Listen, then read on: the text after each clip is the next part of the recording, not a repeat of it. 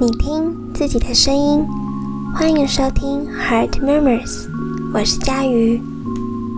Hello，大家，上周过得还好吗？希望大家都很好。我的身边陆陆续续也有一些朋友确诊，或者是被隔离框列。虽然说症状好像不至于到太严重，但都是烦到一个不行。我也是。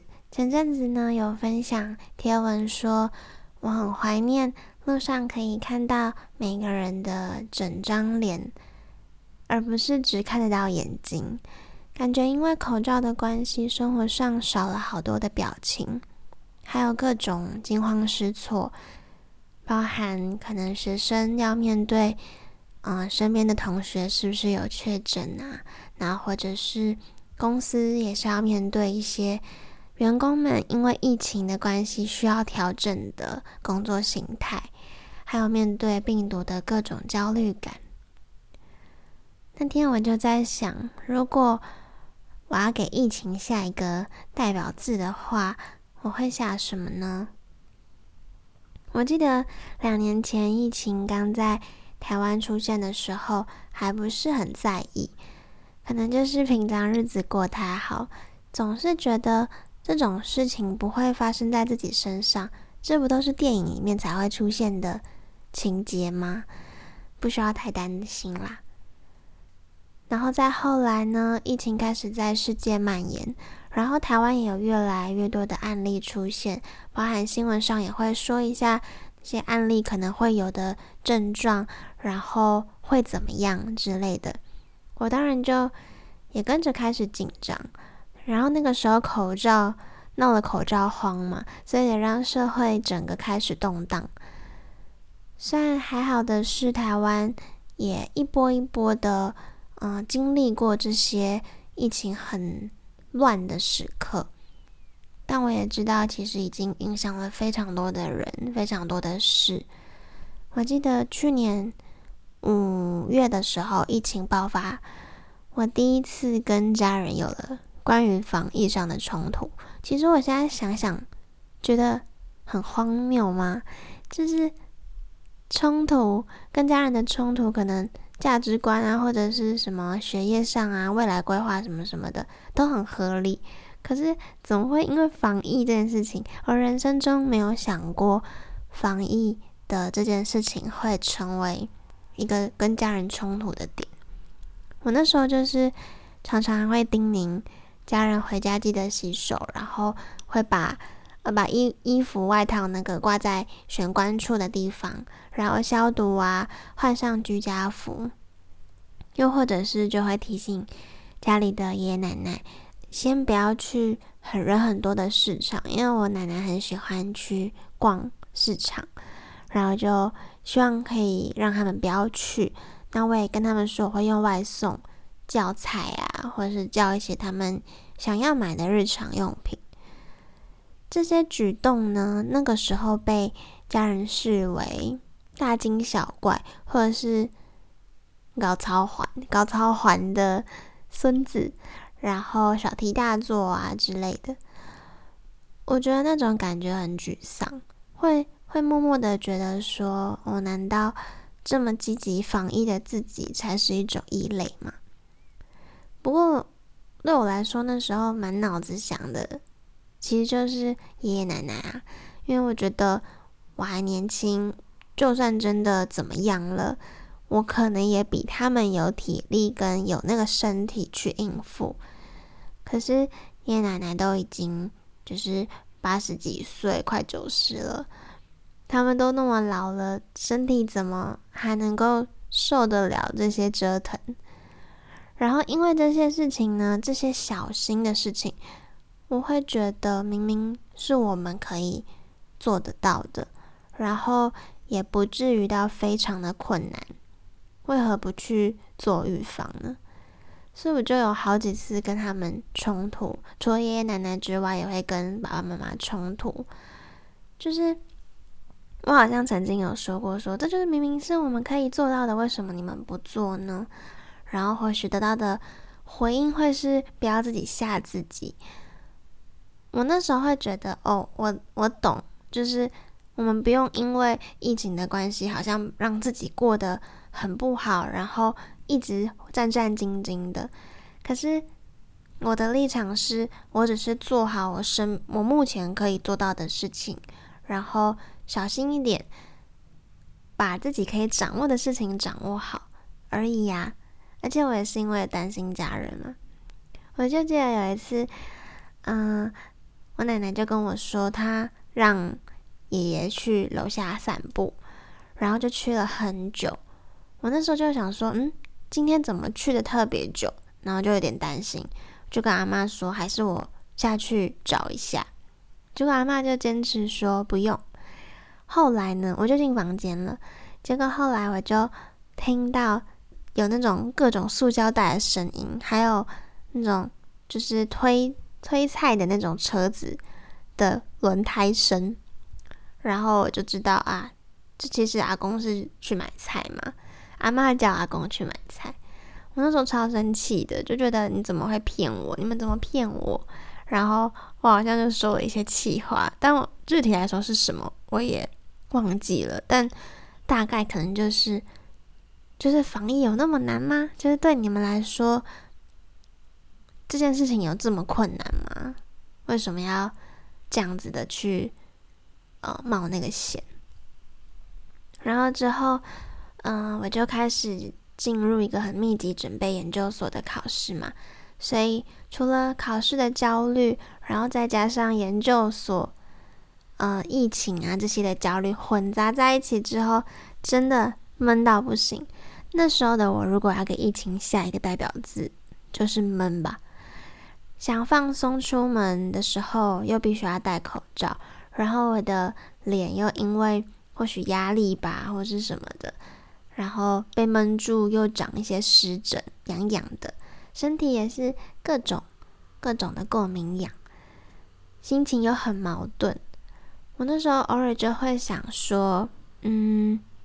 那时候每次家人又乱跑去人很多的地方，然后回来，我跟他们说：“哎呀，你们怎么还要去那种地方？”的时候，他们可能用一种很轻松，或者是有点觉得说：“哦，是你小题大做的那种神情跟语调跟我说话的时候，我就会很生气。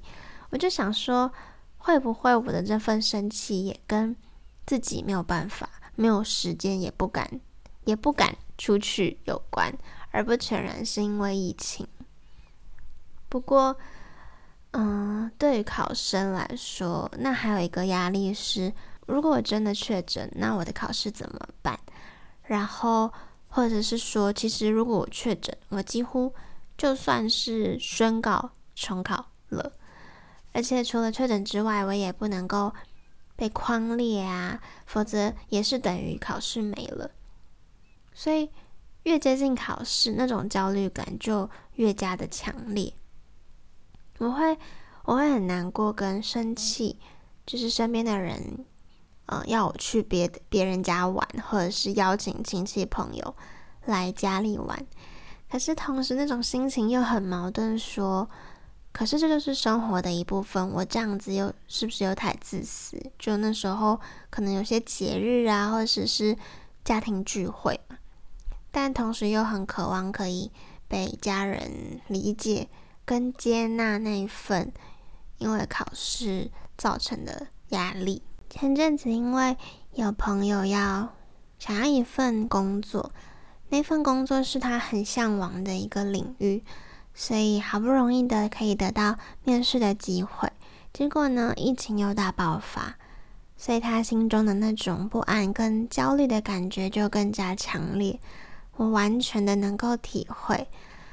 如果现在正值考生，或者是你正在准备一个什么面试，真的辛苦你了。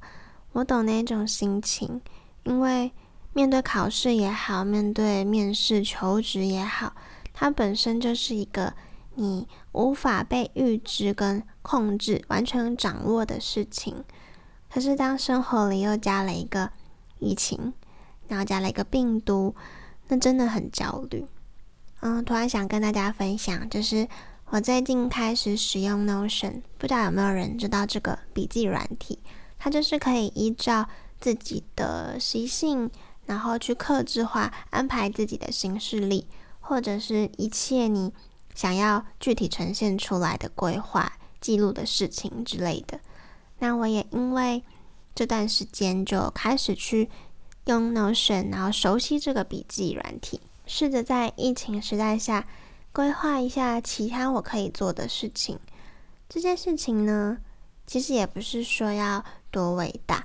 有时候我们看到一些可能网络上的人在分享说自己如何做规划的时候，我不知道大家会不会跟我有一样的心情，就是觉得哇，他们的规划怎么都可以这么的伟大，或者是一项很具体的、很很大的事情。让他们去执行。那相比之下，我们的我的生活好像没有这么的一个很显眼或者是伟大的目标等着我去做。不过我后来会觉得说，那些事情，你想规划的事情，你想记录的事情，并不是说一定要怎么样，要多大才可以。其实也可以小到只是看剧，然后或者是研究食谱。看书啊，或者是你每天规划自己要背多少的英文单词，然后你想要学一个什么东西，你想要考驾照，你想要学一个什么软体、什么技能，我就发现呢，其实越是看似我们难以控制的生活，它越是一个机会，让我去学习怎么生活。疫情之前，我经常随心所欲，因为去哪里。都很方便嘛，有时候计划可以是你当天在想就好了，去哪里也都没有病毒的隐忧。但疫情打乱了这一切，其实或许会想说，诶，其实没有打乱什么，因为交通什么什么也也是在台湾来说也是正常。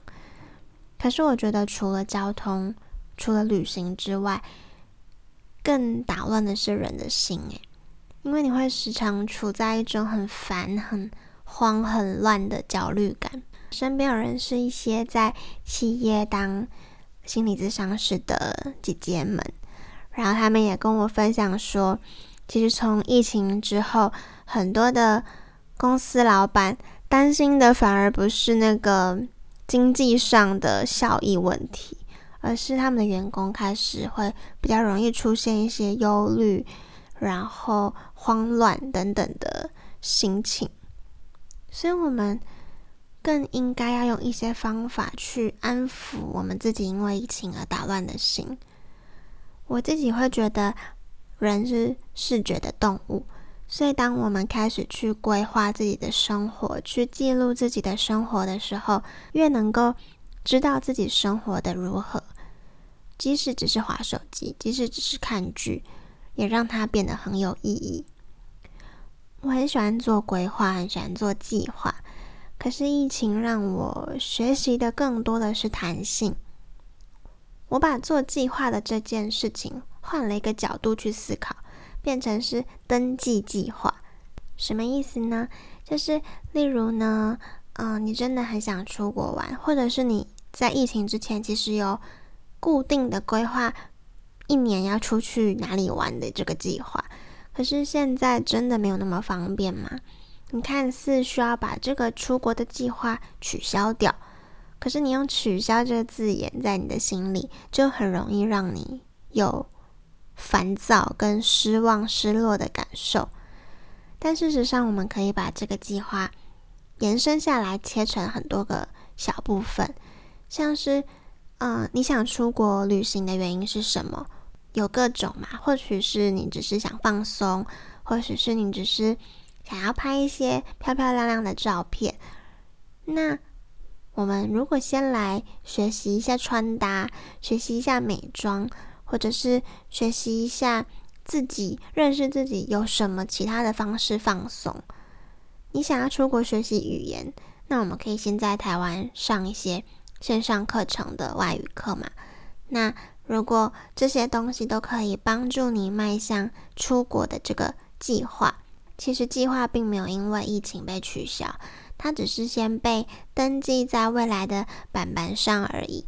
然后反而因为疫情的关系，我们可以有更多时间去预备，让自己调试到某一个状态，是一个出国之后非常 CP 值很高的一个人。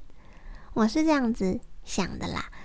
像是我之前很想要在考完研究所之后大肆的去旅行，就是去很多地方玩，然后吃很多好吃的东西，慰劳一下自己，拍很多漂亮的旅行照。